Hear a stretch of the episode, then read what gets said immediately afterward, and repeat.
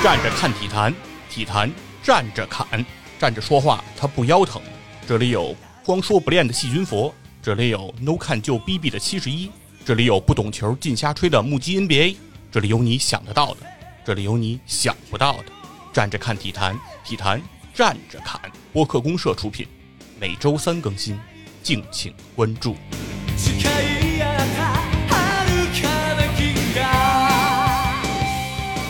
欢迎来到体坛站着侃，我是光说不练的细菌佛。我是光听不说的老袁，我是站着说话不腰疼的杰西卡。好，今天这个阵容啊，各位听众可能听起来有点奇怪了哈，感觉上这个既没有七十一，也没有目击，托雷斯也没有。今天是不仅有老袁，老袁大家还算是比较熟悉的，对，啊就是传说中的是吧？嗯老是 Q 到我，应该我的声音还没在体坛站着侃出现吧？出现过了。体坛站着侃 A B C 啊，我哦们我们竖过职，述职的好嘞那期就有，好嘞好嘞嗯有老袁，对老袁大家还会熟悉一点儿，但是另一个声音杰西卡，哎，就比较陌生了啊。替补人员，那杰西卡给大家介绍一下自己吧。我是那个播客公社的工作人员。对，是一直啊在播客公社给大家提供很多服务和支持的播客公社非常重要的一名员工，不可或缺的，对吧，老袁？啊，对对对对对对对，不是千万别跑啊！好，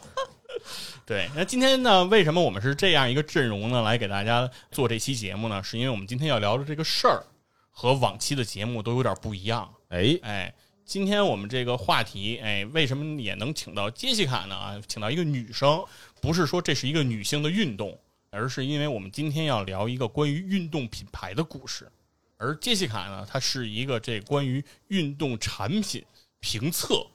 这个视频的爱好者啊。是的哦，爱好者呀，我还以为是这我不知道的这个什么别的身份呢。嗯，其实我也是从业者，我在飞乐卖过衣服。哦，利益相关，利益相关啊，密了。对，就是所以说呢，我跟杰西卡都是这种球鞋测评的爱好者，哎，都对这运动品牌如数家珍，哎，哦所以今天也请杰西卡和我们一起来聊聊这个事儿。那今儿为什么我在这儿呢？哎，因为今天这个话题跟老袁也那个密不可分。今天的这个故事，我们要先从一个企业的社会责任感开始。哦啊，，作为这个创业者，对吧？作为这个企业家 啊，我们也想听听。先别哎戴高帽啊，我可捐不出钱去。对，我们也想听听老袁的看法。哎，可能听到这儿，好多人都能猜出来大概要聊什么事儿了啊。嗯我们要聊的这个故事的开头就是这个鸿星尔克这样一个话题哎，是不是要欢呼？哇！啊。对，鸿 星尔克 YYDS 支持鸿星尔克。听到这儿啊，如果要是对这事件不了解的呢，咱们呢也请细菌佛先给咱们大概的讲讲哎到底是怎么个事儿。对，我们大概的给大家聊聊这个故事啊。这个故事的头儿得从哪儿开始呢？话说这个二零二一年七月二十一号，当时正值这个咱们都知道河南很多地方下了连日的这个大暴雨，然后灾情很严重，是吧？嗯大家都众志成城，哎，在帮助河南来抗灾，给河南人民祈福，对吧？希望河南人民度过这次灾情。那鸿星尔克呢，他发了一个微博，就是说鸿星尔克来捐助灾区，捐助这个慈善的善款五千万元的物资，是通过这个郑州慈善总会和这个壹基金两个机构，哎，认捐出这么多的一个金额的一个慈善行为吧，这么一个事儿，他发了这篇微博。这个微博一发出之后呢，就被网友发现了，发现什么呢？发现鸿星尔克发的这个新浪微博的这个账号啊，他居然不是新浪微博会员。哦，啊，大家就惊讶了，因为企业账号啊，往往都有这个会员，都有钱买这个会员，毕竟是企业账号嘛，对吧？不是一个个人，好多个人都买会员，对吧？人家这个作为一个企业，鸿星尔克这个账号，它居然不是一个有会员的账号，没有 VIP，勤俭持家，对，但是呢，他又认捐出了五千万元啊，这个金额很大。这个金额到底有多大呢？这个感觉就是大家都知道，同样属于运动品牌，那安踏是比这个鸿星尔克要这个大赚的多多了，对，赚的？多多了。安踏已经是这个世界第二大运动品牌了，运动品牌集团了。但是鸿星尔克呢，比它差很多，但是它俩的捐助金额是一样的，都是五千万，是不是？哦而且呢，大家就说，那鸿星尔克，你感觉上啊，感觉上鸿星尔克的这个产品卖的一直都不太好，感觉上收入应该比较微薄，比较微薄。那在这种情况下呢，居然能捐出五千万，但同时呢都没有钱给自己的新浪微博去买会员，是吧？这件事情怎么能让我们广大的网民看在眼里，不疼在心上呢？于是大家就开始发起了一个活动，帮鸿星尔克的新浪微博账号买会员。截止到这个二十五号，应该是大概那个时间的时候，这个鸿星尔克的新浪微博会员呀，已经买到了一百多年之后。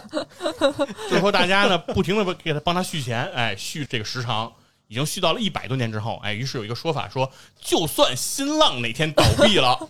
鸿星尔克的这个会员他都不会失效。这个希望微博能撑得久一点啊。是，紧跟着呢，就是说大家呢就是非常感动于这个鸿星尔克的这样一个慈善行为啊，于是大家就到某音鸿星尔克的这个直播间里去购买鸿星尔克的这个产品。啊，而鸿星尔克的直播间的小姐姐呢也非常有意思，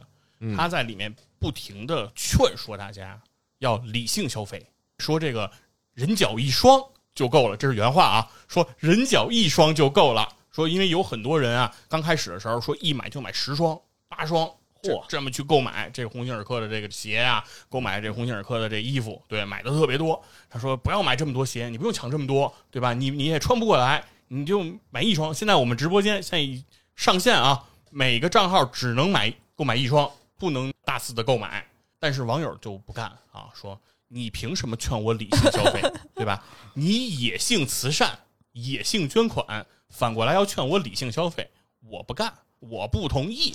于是造成了一个什么结果呢？是七月二十二号和七月二十三号两天的销售额分别过亿。哇！就在两天，对这两天销售额分别过亿。据说鸿星尔克的销售额呀，在七月份暴涨了五十多倍啊！啊，嚯！就是通过这个慈善这个行为出来以后啊，引发的这种大家这个疯狂的式的这个这个消费。达到了这么一个程度，那得知这一情况之后呢？哎，得知这一情况之后，这个鸿星尔克的老板吴兆荣，这个老板也是非常的这个叫有社会责任感啊，骑着共享单车，哎，就奔赴这个直播间。真的，真的，网上的这个原文说法就是，这个老板人家是骑着共享单车奔赴了直播间，就是为了告诉大家不要盲目的这个来支持鸿星尔克。说，我能够感受到你们的这个善意和对我们的喜爱，但是你们不要用这种方式，哎，来对我们进行支持。如果你有需要，你需要购买这个运动产品，觉得我们的产品比较好，你想购买一个尝试，OK，你可以去选择购买，但是不要为了单纯的支持鸿星尔克就购买我们家的产品，也不要因为说买我们家产品是爱国行为，为了宣扬说表现你这种爱国。就购买我们家产品，哎，老板是在这个直播间里对大家进行谆谆教诲啊。哇！但是呢，就是大家呢，其实不听劝，对，还是不怎么听劝，于是依旧野性消费。对，而且爆发出了很多言论啊，这些言论都非常非常有趣。其中有一个言论是说呀，我现在买了鸿星尔克的衣服了，以后未来我穿出去，如果不好看，是我长得不行，和鸿星尔克无关。鸿星尔克的这个直播小姐姐呀，对大家特别好，就说，因为很多人不是买了很多这个鸿星尔克的产品吗？就说，呃，因为你们现在可能是冲动，所以购买，为了防止你们之后后悔，我给你们的这些所有购买的产品都免费的加上了运费险。哇！哎，也就是说，未来比如说货到手里了，你觉得我真的不需要，对吧？我只有我。那个时候你才想起来，说你只有一双脚，对吧？啊，实在八双鞋真的不知道该怎么穿。那那个时候呢，你可以把货再退回来，因为加了运费险，你不用再支出运费了，对大家就非常的好。但是呢，大家怎么说呢？说这个不要加运费险，不需要。这个鞋我如果买来了不合脚，那一定是我脚的问题，我当场就把它剁了，我当场就剁掉它，那是脚错了。还有一个发表的言论是什么呢？说是我给我的岳父买了一件鸿星尔克的衣服，我岳父不愿意穿，我上去咣咣就是两拳，嚯啊！然后那个网友对他进行回复就是：我给我爸也买了鸿星尔克的衣服，他也不想穿，我也上去咣咣两拳。这个就是很多网上这种这种言论，而且不仅在言论上对这鸿星尔克进行这种支持啊，还有好多实际的行为。有的这个网友呢是到这个理发店找到托尼老师，手持着一个鸿星尔克的 logo，要求托尼老师把自己的这个头发理一个鸿星尔克 logo 的发型啊，在自己的这个脑后这个位置两侧这个位脑后偏侧这个位置啊，把鸿星尔克的 logo 刻上去。嚯，对，刻上这鸿星尔克的 logo。那还有的人呢是找到纹身师，说要把鸿星尔克的 logo 纹在自己后背上。这个图的面积，我看那个图片还还还不老小。然后还有的是那个美妆博主啊，美妆博主也在这里面就是参与进来了，把自己的眉毛，鸿星尔克的这个 logo 不是是像就是是一个长条，长条对嗯长条状嘛。于是他把自己的两个眉毛嗯就纹成了这个鸿星尔克的 logo 的形式啊，纹了个鸿星尔克眉。哇塞，这是疯了吧？这群人，是我整个的这个过程啊，就是已经超乎理性了啊。嗯然后嗯这个理性逐渐发酵，它又变成了什么呢？变成了从鸿星尔克直播间对鸿星尔克进行这种无限的支持，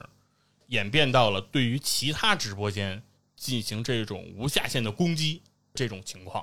啊。嗯很多的这个网友啊，冲到了其他品牌的直播间，对这其他品牌进行这种辱骂，甚至直接对其他品牌的主播进行辱骂。这很多女主播，其他品牌女主播在直播间里能被这个网友用弹幕啊当场骂哭，骂到这个自己就说不出话，没办法进行把直播进行下去。言论基本上都是属于那种啊，你就不要卖了，回家吧啊，闭嘴，支持鸿星尔克啊，你你应该卖鸿星尔克，就都是类似这种言论，当然还包含一些不文明用语啊，这里就不说了。对，然后开始这样，那于是呢，这些其他品牌的直播间呢，为了应对啊网友的这种比较激动的这种情绪，然后于是呢，在自己的直播间里，不管你是卖什么品牌的，你是卖这个李宁的也好，你卖安踏也好，你卖什么品牌的都无所谓，但是你的直播间一定要明确的有这种大字儿，写着支持鸿星尔克。啊，甚至把这个字儿啊写在自己这个胸前啊，拿 A 4纸贴在自己胸前，支持鸿星尔克，鸿星尔克 YYDS 啊，甚至在卖自己产品的时候，你都得这么说：家人们，我们今天给大家更大的回馈，就是为了感谢大家支持鸿星尔克啊！原来我们这个产品啊都是一百两百的，现在三十五十，今天就卖给大家。为什么？为什么我们要这样出血？我们就是为了表达我们和你们一样啊，都是要支持鸿星尔克。这就是现在这个其他直播间的这种直播的小姐姐们的这种统一的这种言论啊。如果不用这种言论啊，似乎自己的直播就很难开展下去了。这是目前已经发酵到这种程度了。对，至少现在目前啊，现在已经哎达到这种程度。当然后来呢，网上又传出了一些其他的声音啊，比如说鸿星尔克的这个公司在历史上似乎啊，在财务这个问题上其实是发生过有一些不良的这种事件的。他在这个两千一一年左右，其实是被爆出来过，他通过他的授权的这种财务公司或收益的财务公司，对他的这种上市的这个资产，然后进行评估的时候，有作假的这个做假账的这样一个行为，甚至是当时被停牌过啊，有过这样的一些不良的记录。那同时呢，也爆出来说，啊，鸿星尔克说捐五千万，到底是五千万现金还是五千万的什么？到底是没捐没捐出这么多钱？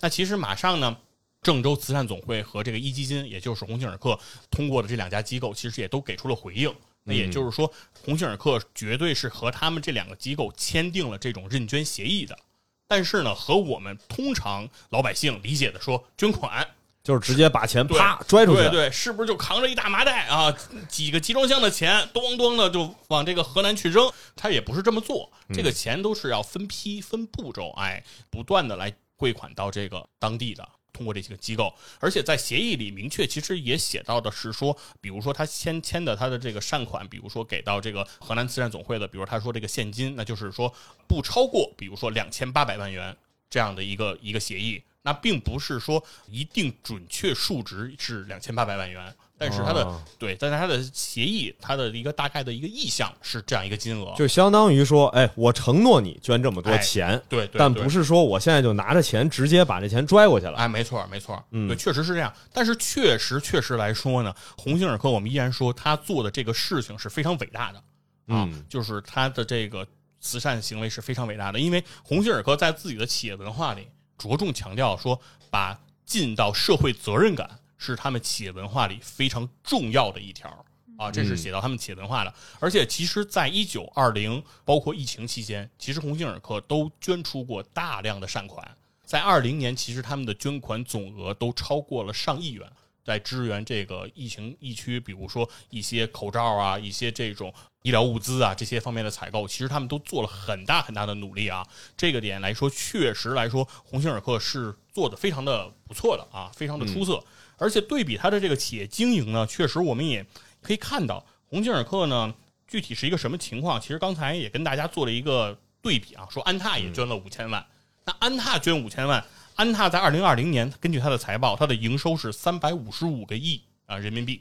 三百五十五个亿，它的净利润是五十一点六二亿，这个营收规模是很大的啊，利润也很高。李宁是营收一百四十四亿，净利润十六点九八亿。三六一度营收五十一点二七亿，净利润四点一五亿。包括像特步啊，也是跟三六一度差不多同样的一个量级。而鸿星尔克呢，它的整体营收是二十八点四三亿。这个是没有问题的。网上有一个消息是说，它的净利润在二零二零年是负的二点二亿，就是亏损。对，但是这个说法其实是没有得到这个财报明确的确认啊。对，只是说在网上有人摘抄的这个数据是这样的。那所以说，网上一个说法就是说，鸿星尔克它太不容易了，是吧？他二零年他捐一个亿，二一年这又捐了五千万，嗯，是吧？自己赔二点二亿啊，自己亏着那么多，这玩意儿捐款还捐那么大。简直就是这不是在做企业这种感觉，说这个这个老板简直就是这个怎么国之栋梁是吧？对对对对，而且经常他们都开始用这样的话，什么不忍让什么抱薪者啊，冻毙于江野，就是这样的一个言论，就是说鸿星尔克简直不是在做企业，就是在做慈善，感觉是做企业做的好像没怎么特别的出色，但是做慈善已经把自己这个分值拉满了。这么一个程度，极具社会责任感的一家企业，没错，我觉得这个应该还是积极肯定的。先说，确实是，嗯，那作为一个企业家，老袁，我就知道你要往这儿引。这个目前我们确实还没有能力能够像鸿星尔克一样，能够捐出一个能让网友们啊，热心网友们能够反过来支持我们的这么一个数字。但是，确确实实，企业在社会责任这方面，对于不管是大众吧，对于品牌一个认知也好，还是怎么样，还是挺关键的。我看到的说法啊，我了解这个事件，一开始我根本不知道发生了啥。嗯，但是呢，我只看到了网友留了这么一句话，说鸿星尔克都快倒闭了，还拿出五千万来赈灾，然后这样的企业我们不能让它倒。嗯。我只看到了这么一条微博，然后后续呢又去了解了一下，就是关于这一次大家攻占直播间，然后还有这鞋多大脚多大的这种类似的言论，还有说我就是属蜈蚣的，你管我买多少双，就是这些啊。其实说实话，我前段时间看着都觉得纯粹就成梗了，这个确实是让我还挺挺意外的一个事儿。那今天那个佛爷是想怎么好好聊聊这个事儿？就是大概这个事件已经跟大家讲的差不多了。哎，对，事件呢，它这个前后发生的事儿啊，就是基本上是这么个情况。但是首先，我是说，除了认可这个鸿星尔克这个做慈善啊，企业的社会责任感一定是我们非常赞许的啊，这样一个态度以外，其实我还是很喜欢这个老板吴兆荣的这样一个态度啊，因为他到直播间里明确的跟大家在说的事情，就是说，并不应该因为鸿星尔克做慈善。而来去支持鸿星尔克的产品，而是因为你喜欢我的产品，不管是我产品的质量，还是我产品的设计，或者是我产品的性价比，不管是基于哪一点，是基于我产品力，而你去做这种选择，他是支持和认可的。而你仅仅是因为，比如打一个爱国的旗号，说啊买鸿星尔克，这就是爱国，那这个是他不支持的。哎，同样，其实在之前，任正非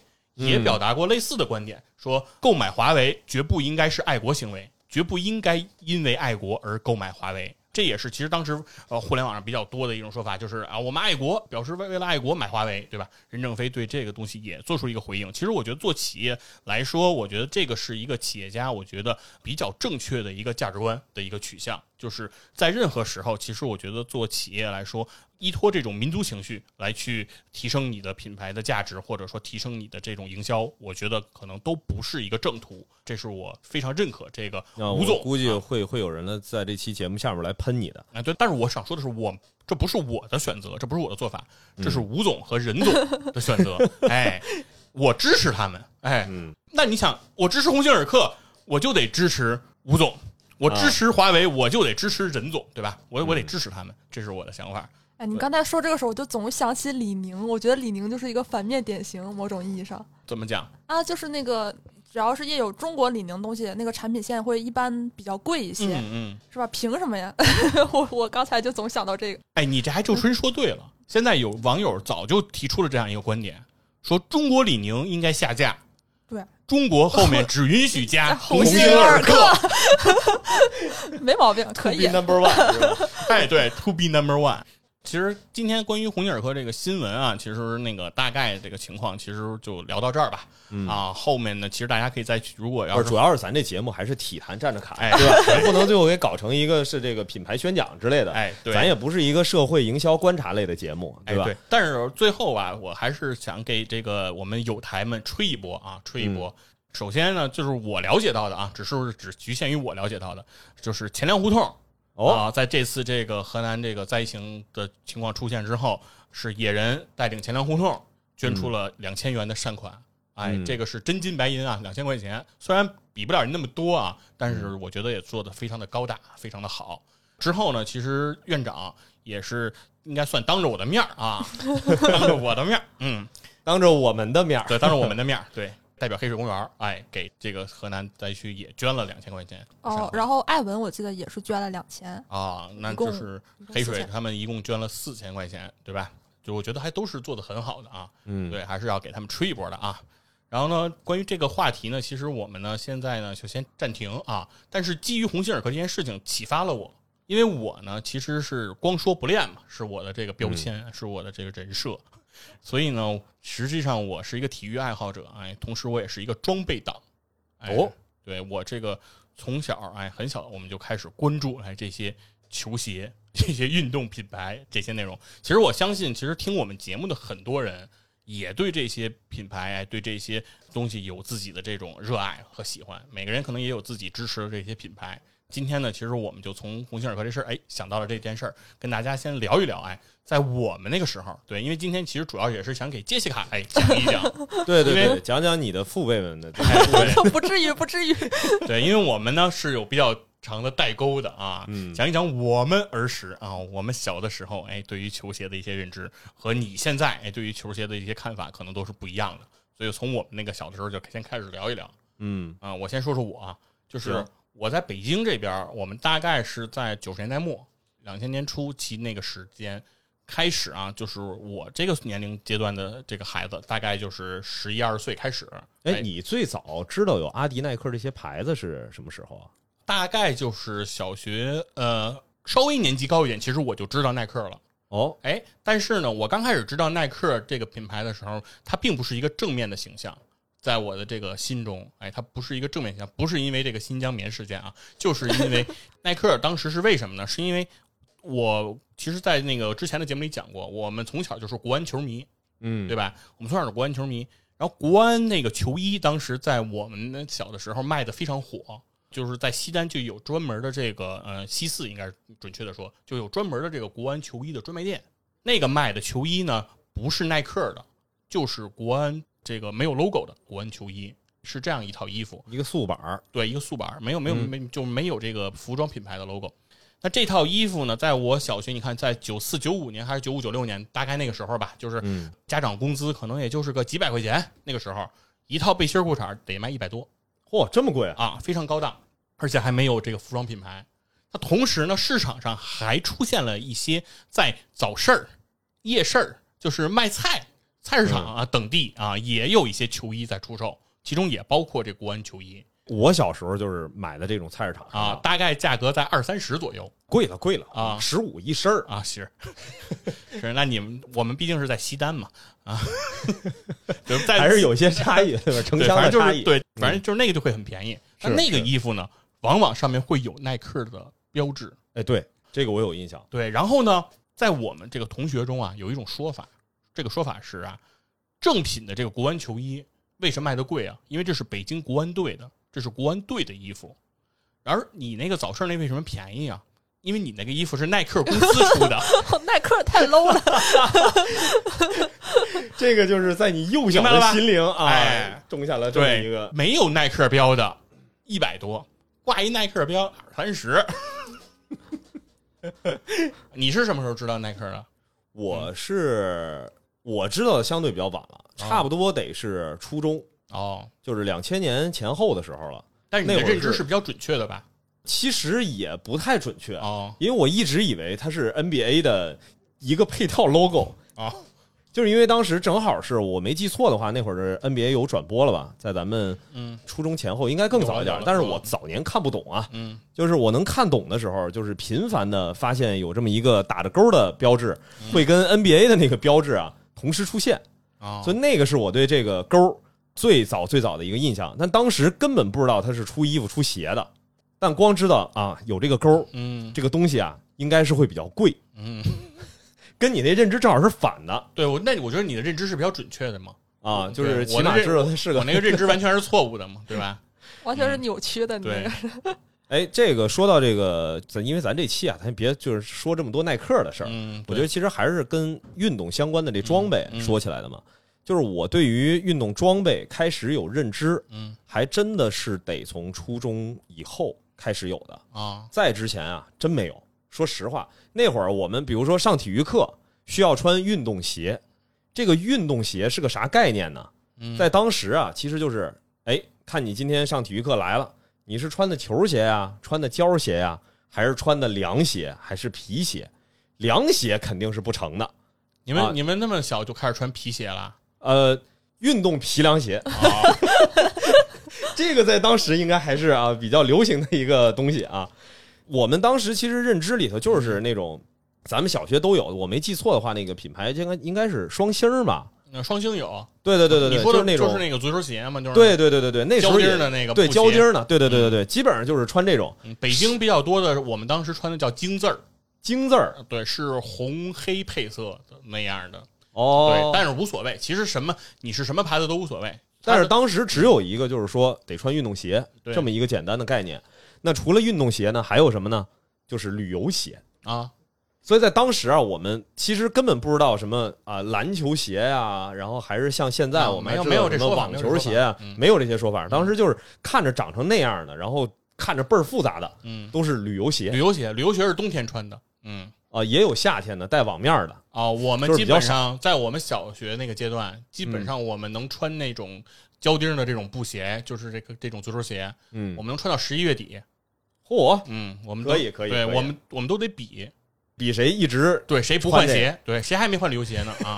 真牛逼，真厉害！我你怎么我这礼拜你还不换，下礼拜你还能扛得住吗？下礼拜可有雪。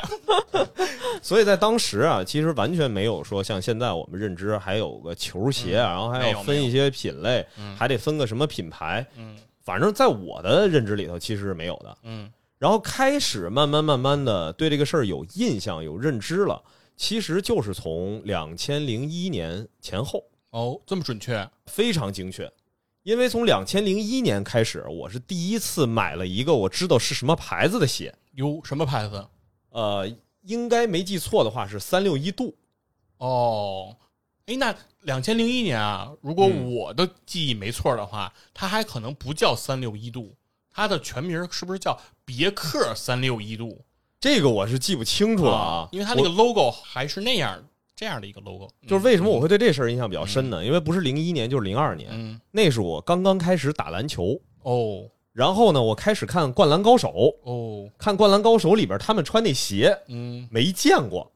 然后呢，我就知道说啊，打篮球原来是有专门的鞋的。嗯，那你也去那个卖鞋的地儿抢一双呗。我就嗨，那肯定有点，我就是逛商场的时候啊发现专门那个有一个品类叫篮球鞋，哦，然后呢也当时也不知道到底是什么牌子，嗯总之就是看到有篮球鞋这东西，我当时就吊着我妈说：“哎，你给我买一双吧，我平时也爱打球。嗯据说这个穿着结实，一双鞋能扛好几年呢。就是因为我穿鞋特别费，基本上一双鞋啊俩仨月，哦就是前面脚趾那位置不是开胶，鞋面就顶漏了。哦因为平时比较喜欢跑，喜欢跳，那会儿长个儿又长得比较快，所以这个情况比较普遍。然后当时就说这东西啊，据说是比较结实，所以就买了这么一双，印象非常深。后来为什么对这个品牌这个事儿有认知了呢？嗯。我不知道你们还记不记得啊？也是差不多零一零二年的时候，嗯。周杰伦特别火，哦。周杰伦代言了一个品牌嗯，叫德尔惠，啊，德尔惠，嗯。德尔惠还不是还没到美邦那个阶段，美美邦当时的代言人还不是周杰伦呢，对。还是郭富城呢。哦哎，呦，这个我都没印象。美邦后来的周杰伦的代言不是叫不走寻常路吗？嗯这是美特斯邦威吧？嗯啊，记多熟，就净看广告了。那个郭富城代言的时候叫每个人都有自己的舞台。哦，嗯，美特斯邦威，冷知识，无用的冷知识又增加了，哎呦，这个我真的是都完全没有印象。我写作文引用过这个。怪不得。这个我对德尔惠有印象，是我买的第一身的篮球的练习服嗯，是德尔惠的，哦，所以我基本上对这个运动装备啊，其实是有品牌这件事儿的一个认知，嗯也就是前后这个时间建立的。反正我要是在那个时间呢，比你可能会不太一样啊，啊，因为我已经开始有了理论基础。因为在我们上初中的时候呢，就有一些杂志已经开始在我们身边进行流行了。嗯，叫什么尺码儿，哎，英文叫 size，还有鞋帮这样两款杂志，全彩的大十六开本儿，大十六开本儿，哎嗯，二十块钱一本儿，对，原来我卖，对，都有印象。是这个杂志当时在我们这学生里就开始流行。这个杂志挺贵的啊，不可能说大家都买，基本上都是班里有那么一两个家里有比较有钱的孩子啊，他会买，那大家就都传阅。这个杂志啊，它有一个重点的篇章，就是在介绍这个鞋的真假。哦啊、当时我们之间就开始追捧这些啊、比较有名的这些球星穿的这个代言款的这个鞋了，比如卡特，哎，卡特的这个篮球鞋，科比这都知道了，科比的篮球鞋，嗯乔丹的篮球鞋，大家就开始追捧这些鞋。但是大家都知道，这些鞋当时卖的都很贵，家长的收入都没那么高，嗯，所以普遍社会上很多的孩子买的呀都不是真的，大家都是假的。但是呢，买完假的你不会跟别人说我这是假鞋，对吧？都会就是这么穿着，这样呢就会形成了这么一个文化，就是大家呢拿着那本书翻到那个真假对比的这些篇章，就会一边看书一边看别人的脚，一边看书 一边看别人的脚，或者是呢看完了书把书一合，哎，课间的时候三五成群说，哎来来来看他这鞋，你看他那个勾。那个是不是那个角？哎，往上偏了那么三度，他这是不是假的呀？公开处刑啊！这对这是最早的球鞋测评吧，算是。这应该是算是我们最早接触叫球鞋测评，哎，就是这样，就开始嘀咕，哎，这个鞋是真的还是假的呀？嗯它像真的，可是这个颜色，这个红怎么感觉又比那个红又深了一点呢？是吧？就跟现在说口红似的，对吧？嗯这是什么色号啊？是吧？是是听起来你好像还挺懂。哎，是不是有什么问题啊？对，然后当时我其实我们就开始盛行的一种文化了。其实当时虽然就是说也买一些鞋，但是呢，当时买这些鞋呢，主要的购买地点基本上都是西单商场，在二楼有一个折扣区，就是都是一些比如说过时的款式，哎，嗯放在那儿就是比较便宜的价格可以买。对，所以我我那会儿基本上都是在那个地方买鞋，因为当年还没有奥特莱斯这种地儿，哎，哦，所以你就都会从那儿淘。那这样淘呢，就是说，比如说原价可能人家卖五六百，一到了那个地方，可能就变成两三百了，价格就会便宜一些。家里呢就觉得能给你承受了，能给你负担得起了，就可以就从那儿去买买这些鞋。这是当时我最早对这个球鞋的这种想法。所以说，当时我虽然看过很多的这些比较高档次的这些鞋的这些测评啊，比如说人家这里头有什么气垫啊，有什么这个科技，都有什么样的东西，但实际上当时那些比较高端的鞋呢，也都没买过，基本上也都没穿过，只是呢对它的这个配置，就跟现在看手机一样，是吧？就是那些高端的手机 啊，不会去买，但是我们要把它的这个数据啊，要把它的配置牢牢的刻在自己的心中。对，就是这样的。所以说当时也是这种状态，就是了解特别深入，但是其实也自己也没没有买过。那现在听听这个杰西卡啊，你对这个球鞋的这个了解对，因为年代差的就比较多了嘛，是通过我觉得我的风格可能和大家想象的不一样。大家一般可能对年轻人的印象就是可能，哎，你们这么小就已经接触到，就是我们很大的时候才接触到那些事情。嗯但我是正相反，我可能是大三、大四的时候，我才开始意识到鞋这个东西还还 还有什么各种类型什么的。就好像从小到大就是关注外表之后，顶多看看化妆品，看看衣服，好像鞋这好像就是从来都没有凝固到那个片段。我是因为你从十岁左右就开始关注化妆品了，他不至于，但是确实从来没啊没想过鞋还是挺重要的。不知道鞋其实有什么减震啊，或者是各种运动分类，从来都没有想过。我记得我大一的时候穿那个帆布鞋跑步的时候，我同学还说你怎么穿这个鞋跑步？我当时我还不理解，不就不穿凉鞋就得了呗，就是和那个运动翻毛皮凉鞋是吧？穿着这也能跑。就是就是这个理念。我是后来就是因为总跑步，膝盖出了点问题，哦，然后那个时候才突然想起来，好像好像大家还都挺关注这个的，就是大家嗯鞋都有个牌子什么的，原来是因为这个原因。实在是膝盖有点受不了了，大家还得还得运动什么的，就买了一双迪卡侬，哦，然后才开始。等于是你购买第一双这个运动鞋，你去的就是迪卡侬了。哦，是哦，因为我买东西之前喜欢做功课什么的，我记得好像在哪儿看过一句话，就是什么你入门一个运动，你想买东西的话，你就买迪卡侬，一般没啥问题，都是性价比最高的。嗯、对，因为就是在我们吃到迪卡侬就已经比较晚了啊，那太晚了。啊，是对你那个时候都有迪卡侬了。那我还是出于价格的考虑吧，啊那个时候还不太了解，就是觉得三六一度什么安踏已经被淘汰了，哦就就我不知道为什么会有这种印象啊，就是好像都已经半死不活的了。然后哎一会儿我给你解释为什么你会有这种印象。对，刚才聊鸿星尔克，很多人都觉得说要破产了嘛，但其实嗯人家虽然二十多亿，听着没有什么安踏、耐克那么多，但其实、其实人家活比播客们赚钱多了，我们还在干呢。很大的一个产业，其实是，但是不知那咱们新浪微博有 VIP 吗？有有有，每个月都在续费，按月续，你要续到了下个月听到这儿，看有没有听众开始帮咱们费。续费也看一看啊。行，然后后来就读研了之后，喜欢刷 B 站，哦，特别喜欢看各种奇怪的，就是分区，我前几名我都会都会过一下，然后就看了那个 Z 哥 Zetrock，啊，，Z 哥对，但是一开始看他讲球鞋，还不是看他讲这个，他是讲什么年轻人如何选择考研就业，如何选择城市，如何挣钱，觉得讲倍儿好。然后想那就勉为其难，看看你的球鞋那个测评。就 Z 哥确实是一个可以吹一波的这个，算是这个 B 站的球鞋测评 UP 主啊。对，他的这个 slogan 叫什么？分享热爱是吧？不是大爱我不说，只是爱的有点多，就这种。对，我对这个不了解啊，啊就这个，我觉得后面有时间的话，可以专门的展开这个球鞋测评这一估价。嗯，这是一个说话非常有气势，而且非常有嗯特点的一个、一个 UP。啊，对，然后就是因为他，我才知道，其实现在国产球鞋做的很不错，相当不错。然后我当时是第一双买的是匹克那个太极系列，哦，我觉得特别好，就是也不贵。我当时双十一搞活动，好像不到两百块钱，有一双还倍儿好看。当时还给那个我同学发照片，我说：“哇，这个鞋太好看了，而且特便宜，主要是穿的还特别舒服，它是有那种踩屎感。它反正确实是先带起了那一波，嗯我感觉就是我我来说一下，这正好给你解释解释啊，嗯为什么它卖点是这个踩屎感？踩屎感这个卖点最早不是从它来的，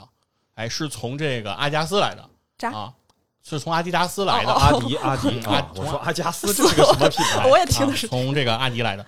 是阿迪他那个最开始做这叫什么 EVA 发泡啊，PBX 发泡这样一个技术，然后他阿迪达斯做的这个材料呢就叫 Boost，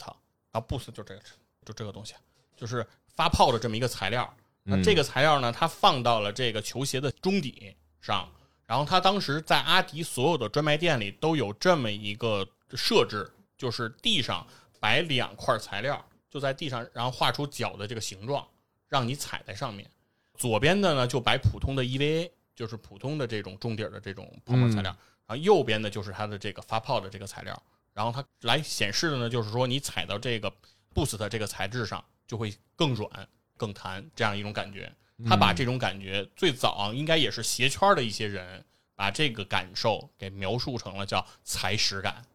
不是，这是得多有生活体验啊、就是能能找到踩屎的感觉。是的，是的，这个梗特别有意思。就是后来很多的 B 站的 UP 主在做测评的时候，有的真的是弄了一坨，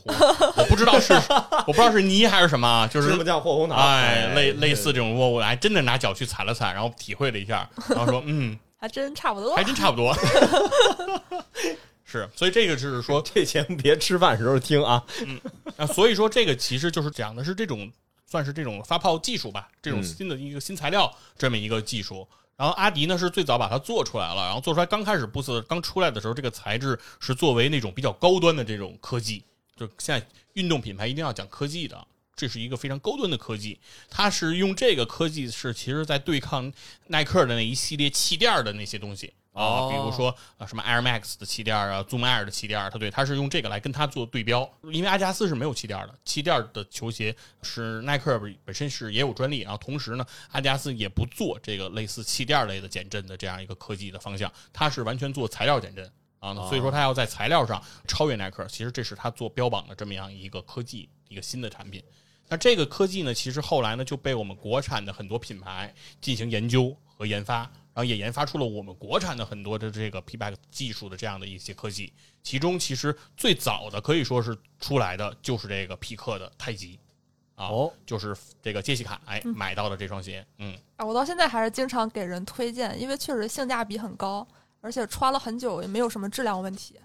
对，就是说太极，刚才像杰西卡聊到说，这个鞋的，比如打完折，它的价格可能是在不到两百这个区间里就可以买到。但是如果是买同样差不多类型的这个阿迪的这样的一个鞋，可能价格就得在比如说四五百，哎，这样一个水平。嗯我当时也想买 UB 系列，但一看一千多 就劝退了。UB 现在还是挺贵的。呃，对，UB 是这样的，阿迪是说，因为 UB 它每年出新款嘛，啊阿迪达斯给有一个购买攻略，就是阿迪达斯五折以内不要买，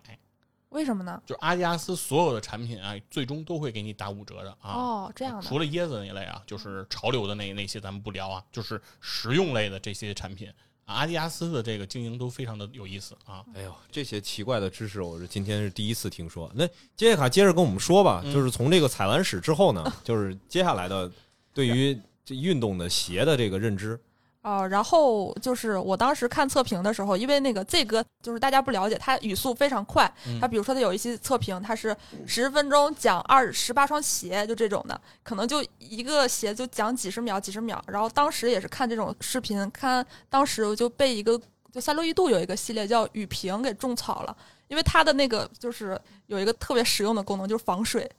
就是下雨天的时候可以穿。然后我当时觉得说这个太实用了吧，这个其实对我来说，我运动频率工作之后也没那么高了，然后可能就是下雨的这个确实不仅是我用得着，而且我爸妈也用得着，然后就就买了三双，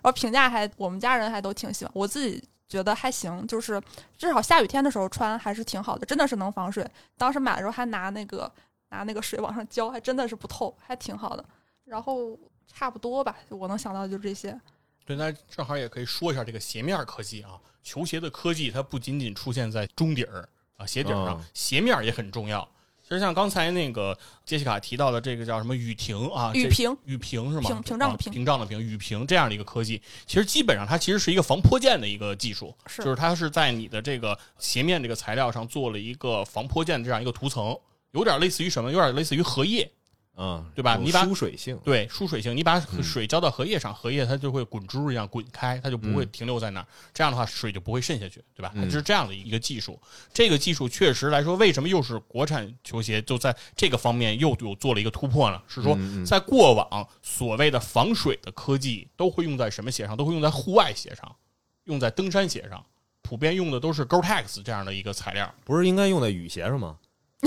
雨鞋已经啊不需要了。是这样的 哦，对，说的不准确了，嗯防水透气。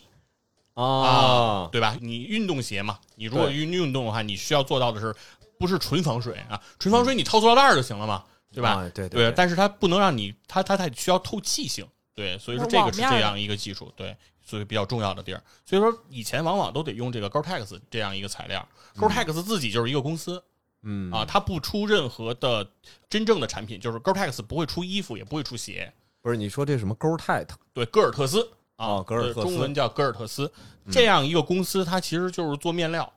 嗯啊，也就是说它自己不出产品，但是它出这些面料。那凡是使用到这个面料的这个产品，都会在自己的产品上打上它的 logo，会有它的说明。同时呢，也会要给这个面料公司来进行付费。那所以说，往往是有戈尔特斯这样一个标志和 logo 的这样一个产品，那就意味着它具有一定的防水透气性。那同时呢，它的价格也都比较高啊。在登山鞋领域来说，凡是加上了 Gore-Tex 这样标识的这样一些产品，那基本上价格就得在接近一千元这样一个水平了啊，因为中间说白了，戈尔特斯要是是要从中抽成的啊，是要从中赚钱的，那所以产品价格就会比较高了。那所以说现在国产呢，它没有使用 Gore-Tex 这样的一个面料，而是它是在你的这个球鞋上给你做这样一个疏水性的这样一个涂层。哎，用类似的方式，其实也可以解决比较相应的这个问题。因为它的使用场景，其实大家如果是通勤，在日常中这种使用，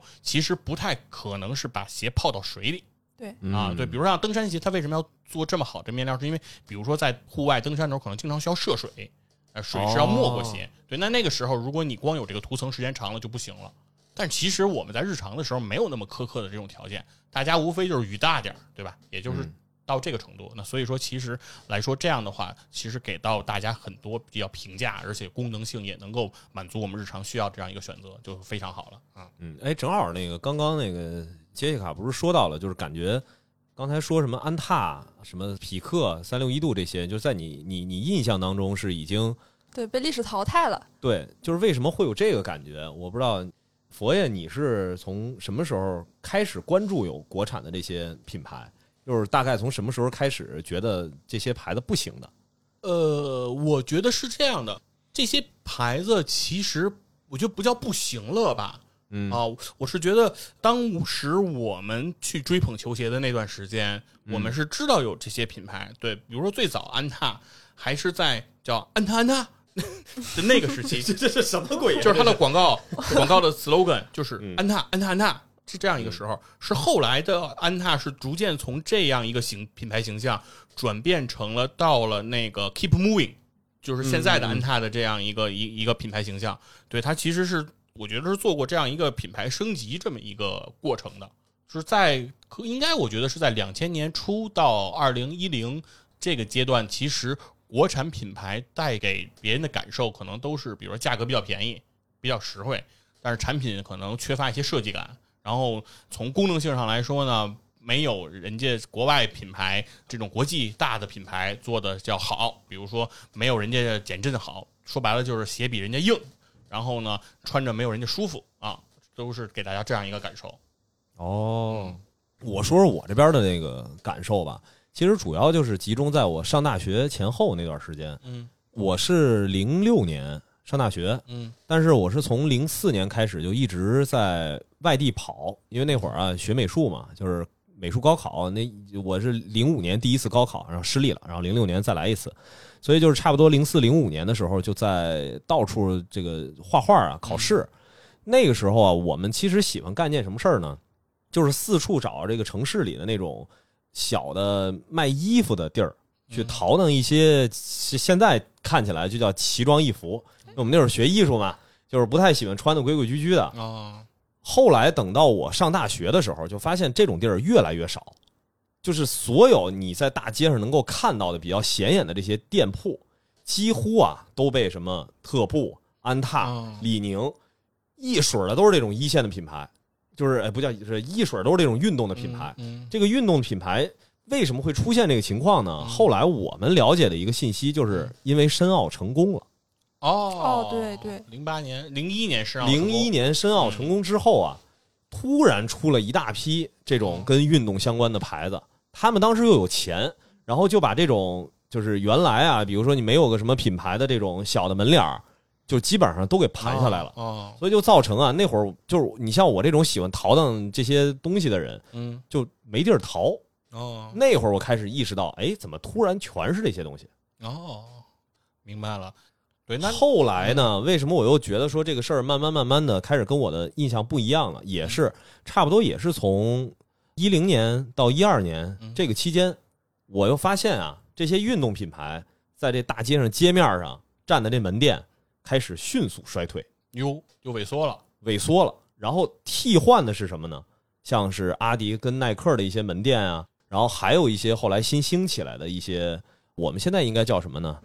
就是之前的一些，比如说卖点什么潮流玩具啊，然后还有卖一些什么家居用品啊，这些店又重新回来了。嗯，泡泡玛特。哎哎，不是，还不是泡泡玛特，那个就是类似的类似的，就是类类似像什么酷乐潮玩，嗯。就是这种店嗯。开始慢慢慢慢又重新回到这个街面上了。嗯。所以就觉得运动的这些品牌啊，正好是在差不多从零一年开始吧，然后一直到一二年这个期间，就是眼看着它突然一下铺满大街小巷，然后再到现在，看到几乎我们再去买所有运动鞋，我基本上都是在网上去购买。当然了，除非说去个什么阿迪耐克工厂店什么的，嗯我这还是会愿意去逛一逛。其他的其实都已经很少很少在路边买到这种国产的运动品牌的鞋了。哦，其实我的感受是什么呢？其实是说，刚开始可能是比如零一年申奥成功，嗯然后可能是比如说运动品牌相对来说，比如说有些政策上的扶持，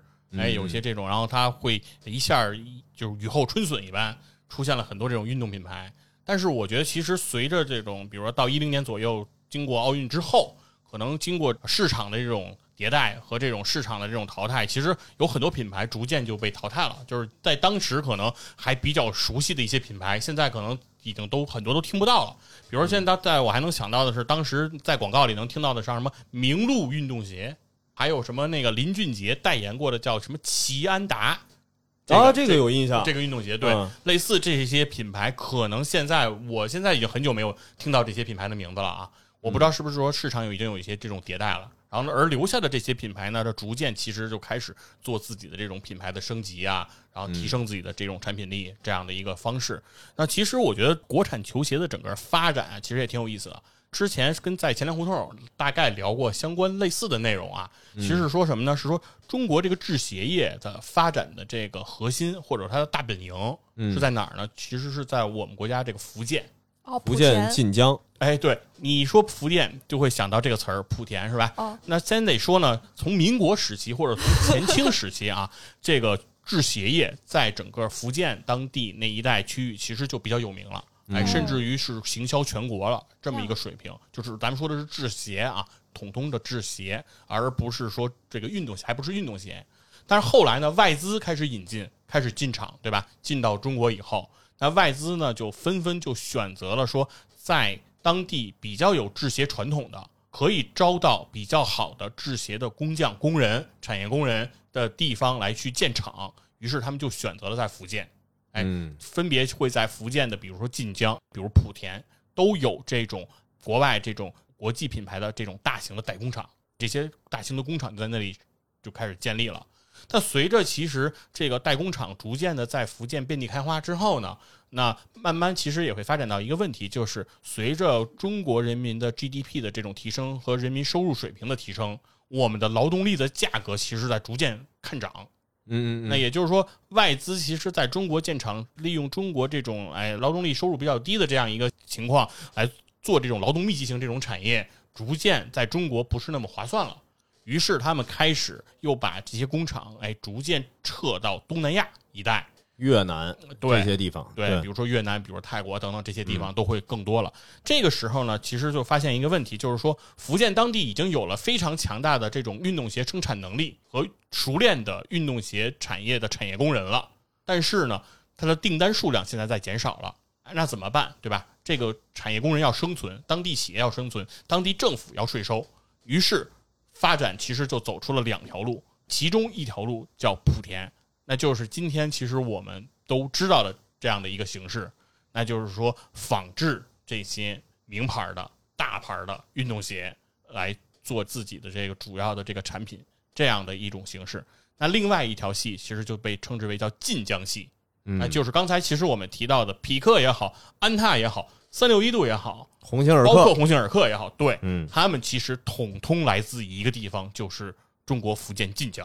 哎，嗯他们其实都是晋江系的这样一个产业。那也就是说，当地晋江就逐渐开始说，既然我们能给别人做鞋，对吧？我们的技术也已经掌握了，那为什么我们不能打造自己的民族品牌？嗯于是他们就开始，其实，在比如说像老袁说两千年左右的那个时间，开始投入自己的资金、技术，然后来研发自己的这样一个品牌。那逐渐其实发展到了今天。那逐渐到今天，其实安踏是整个晋江系里面发展最成功的这样一个企业。刚才也看了它的这个财报，它的这个收入规模、它的利润都是非常的高的。那也已经成为了世界第二大的这样一个运动集团，这个成就其实也是非常大的。对，那也就是说，国产的企业的这种也这样的一个算是翻天覆地也好，算是这种迭代革新也好，其实我觉得也是伴随着整个晋江系这样一些产业上的这些工人也好啊，这些企业家的这样的一个投入，就是在面对就是说外国资本逐渐撤资中国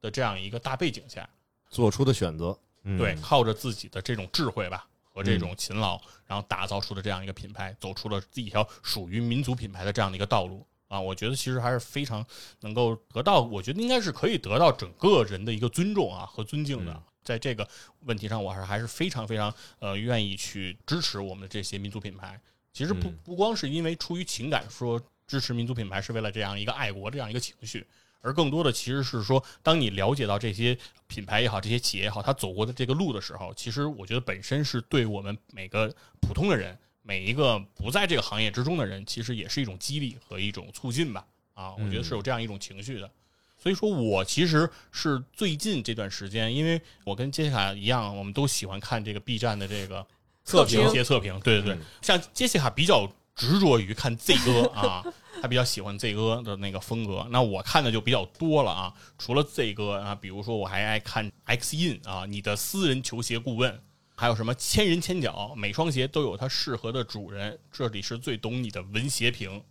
等等啊，这些节目其实我都看，甚至于这些 UP 主之间经常就是对于一个球鞋的优劣啊，表达意见是相左的。一波人说这鞋太好了啊，这鞋绝对好啊，这鞋无脑买没问题啊，特别棒。那另外一波人就说这鞋是个啥啊，偷工减料啊，啥也不是，还配给这个球员出那个签名鞋啊，不是，所以听起来你这不是来听测评的呀？看打架对，了，滚粗啊！我 然后我再结合这个弹幕啊，丰富这个 打架的氛围，就会非常的兴奋。其实我那会儿就特别爱看这个。其实呢，也是逐渐，其实，在近几年吧，我会逐渐越来越看到，就是说，在这些球鞋测评里，国产球鞋占的比重就越来越多了。越来越高了。对对对，哦，对，包括其实安踏，包括李宁，对，然后包括其实像鸿星尔克也有一些系列的鞋，其实是在这个测评里经常会出现。其中它有一个叫奇谭这个系列，现在出的这样一个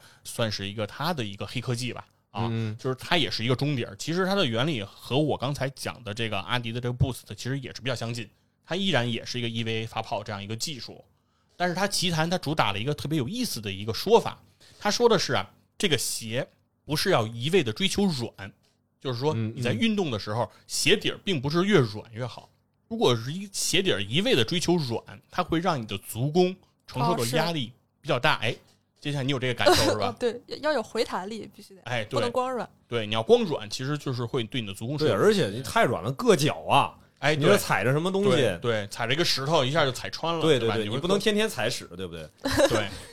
对，它就会出现这个问题。嗯所以他就说，除了软，它要兼顾弹，弹就是说要给你一个反馈。那他说这个奇弹啊，它有一个什么样的一个优势呢？哦，是这个弹，对，奇是奇怪的奇，哎，弹是那个弹力的弹，奇弹。它这个奇弹这个鞋，它有什么用？说说你在走路的时候走，它就会很软，你就会很舒服。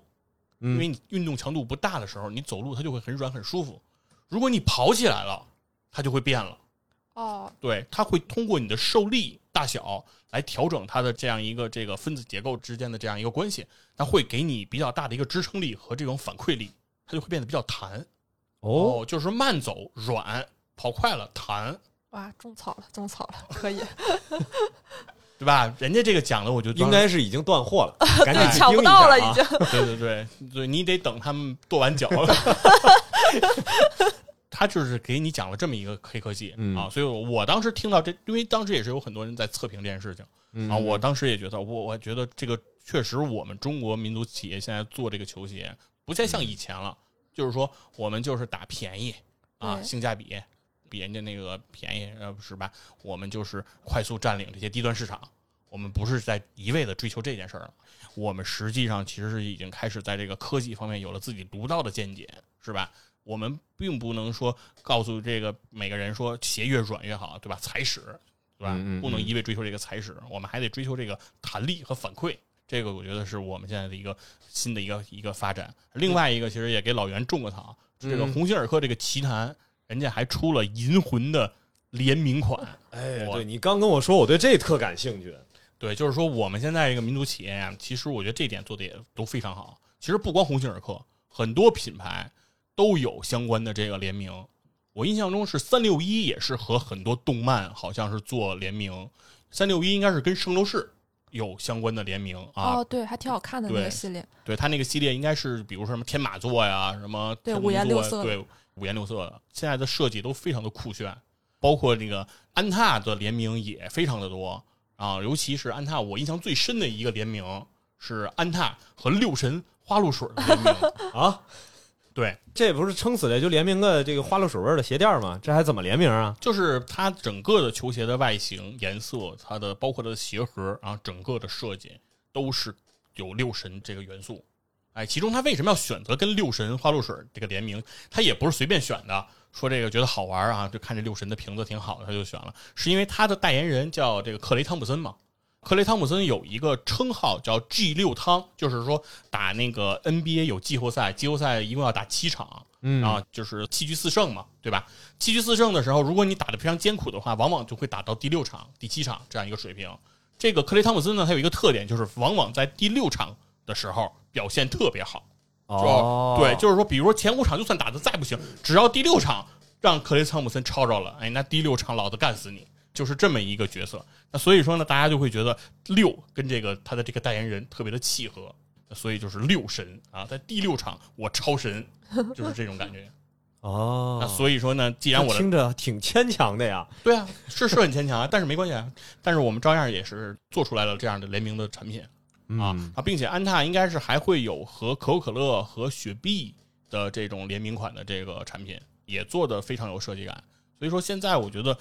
民族品牌的这些做的球鞋啊，做的这些服装啊，就不仅仅是在追求，比如说啊这个保暖呀、功能啊，然后基本的这些要求了，已经开始，比如说在自己的这个形象上啊，在自己的设计上，我觉得都有一些突破。呃，这个真的是跟我之前认知还差的挺多的。因为之前在我的感受里吧，就是国产运动品牌，不管是科技还是设计，都是就是在我这儿没有认知，嗯，就是确实也最近很少去关注这些事儿。如果不是因为这次这鸿星尔克这个，真的在我我的印象当中，我也以为它快倒闭了。这个我觉得真的，哎，正好借着这个事儿，也是现在的这个，先别说民族情绪不情绪的，嗯其实还是应该回归到一个我们日常更冷静的消费。这个消费不是说说我们现在啊，鸿星尔克一起来了，我们在倡导大家理性消费，不是这个概念，而是说，当我们真的需要一个产品，需要一个什么样的自己日常生活当中需要有科技、设计、功能这些东西都结合在一起的东西的时候，我们其实现在应该翻过头来关心一下，在国内的这些国产的品牌都已经发生了哪些变化。嗯，就这个确实是，如果不是因为这次鸿星尔克这个事件，我估计很多，比如说年纪稍微大一点的人，还是会对国产品牌，就像我一样，带有很强的偏见。对，大家可能还会有一种固有印象，就是嗯说国产品牌可能是不是还是我小的时候的那个状态？嗯对他们只是作为这种哎比较低端的产品，在我收入或者是消费能力不足的时候，来弥补我的这样一个遗憾的这样一个做法啊。这是这是一期这个国潮吹的节目是吧？但是事实上也确实是如此，因为是、嗯确实是说，嗯、因为我们和杰西卡的那个年代是不一样的，所以说他们可能成长起来的时候，他们其实对于国产品牌的认知其实是比我们要正确的。就起码他觉得已经是个品牌了。对，就是他会把他们，比如说，在他的眼里，可能他会把，比如说匹克呀、把鸿星尔克啊、把这个安踏呀和呃耐克、阿迪，他们都可以放在同一个平面上来去嗯比较和评价的。但是在我们那个时候，其实还是容易把这些国际的大牌儿放在更高的一个位置上啊是是是来看的。对，这个其实是我们实质上是需要向更年轻的人去学习的。嗯对，其实我真实的想法也并不是说，我觉得真的像匹克、赛乐一度他们和耐克、阿迪是一个量级，其实这个差距是相当之大的。其实就我知道那个高端线，其实这个差距还是不小的。虽然可能就是说球鞋本身它这个技术其实没有特别大的壁垒，但是可能确实因为品牌力，大家不愿意为你的高端产品线消费，所以说其实现在国产鞋，包括我记得我也是看视频听那个赛利度老总讲，他们做高端线是特别就是冒险的，对他们来说就是就是要想很久，就是这个要不要做，因为其实就是赔钱赚吆喝，就是为了品牌力，根本不可能走起来量。挣钱那些大货，还都是那些相对来说便宜点的东西，可能客单价基本上就一百到三百左右的，再高的都不太敢了，就是这种的。其实可能大家对它的这个品牌的认可、品牌的认知，还需要国产品牌走很久很久的路。其实像我们稍微关注一下球鞋，我们才会知道说国产。但是很多人可能连这个都不关注的话，可能根本意识不到，就是说他们现在已经做的不错了，已经是靠技术或者是一些更先进的东西来开拓市场，而不是过去的那种只是低价那种的。但这个路其实还是挺漫长的，还是很小的一个圈子了。总体来看。啊，对，这也是一个事实，就是说刚才杰卡说的这个情况也也确实很遗憾，嗯就是确实来说，我们看到的很多，比如说耐克的这种一线的这些产品，比如说乔丹的这些品牌的鞋啊，勒布朗的这个系列，勒布朗詹姆斯代言的这个系列，然后包括科比的这些球鞋，它的定价还是可以是比较高的，对，它定价到上千，大家还是会愿意去买单的。而这个我们国产的产品，可能定价如果超过五百，那可能很危险。对对，嗯，这也是一个客观的现实啊。是记得我记得哪一代 AJ 刚出来的时候，大家都在吐槽，就根本不像话，就觉得什么玩意儿。但是都说就是，如果是一千块钱的话，就可以交个朋友。对正好这个说到了这个国产的品牌的，刚刚说到这科技这事儿，嗯咱现在不是正好赶上这个奥运期间嘛？嗯我这个光听不说的老袁同志呢，在这儿也是希望佛爷是不是可以在接下来给咱们稍微科普一些未来的节目当中啊，嗯科普一些不同的奥运项目里的跟科技装备有关的一些小的话题，甭管是直播的方式还是什么方式。其实对我来说，嗯可能我对于运动不是那么感兴趣，但是我其实还是想听听这里边的一些哎，对，门道的你说这个，其实我也是特别的有感触。就是这个杨倩为我们中国代表队射落这个首金之后，嗯她射击步枪的那个品牌应该是叫范埃纳姆吧，好像应该是这个这个品牌啊，说不太清楚，因为我也是第一次了解到射击运动员使用的这个枪，它都是分品牌的。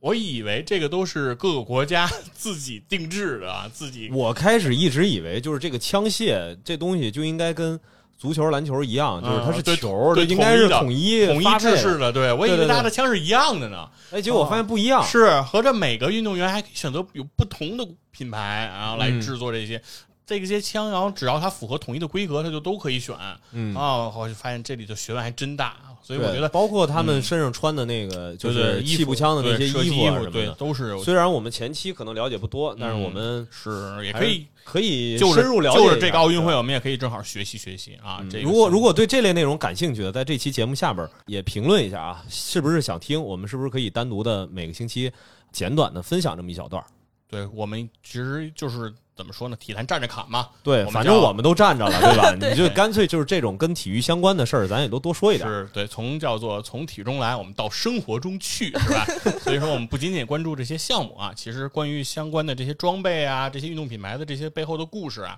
我们日后哎，其实有机会也可以跟大家再多聊一聊。今天呢，也就是非常感谢老袁，哎，非常感谢杰西卡和我们一起来分享了分享。从这个鸿星尔克这次这个非常有意思的这个事件开始，让我们想到的，哎，我们跟这些球鞋、跟这些运动品牌之间的自己的这些小故事。嗯，那再次感谢大家，我们下期再见，下期再见，再见，再见。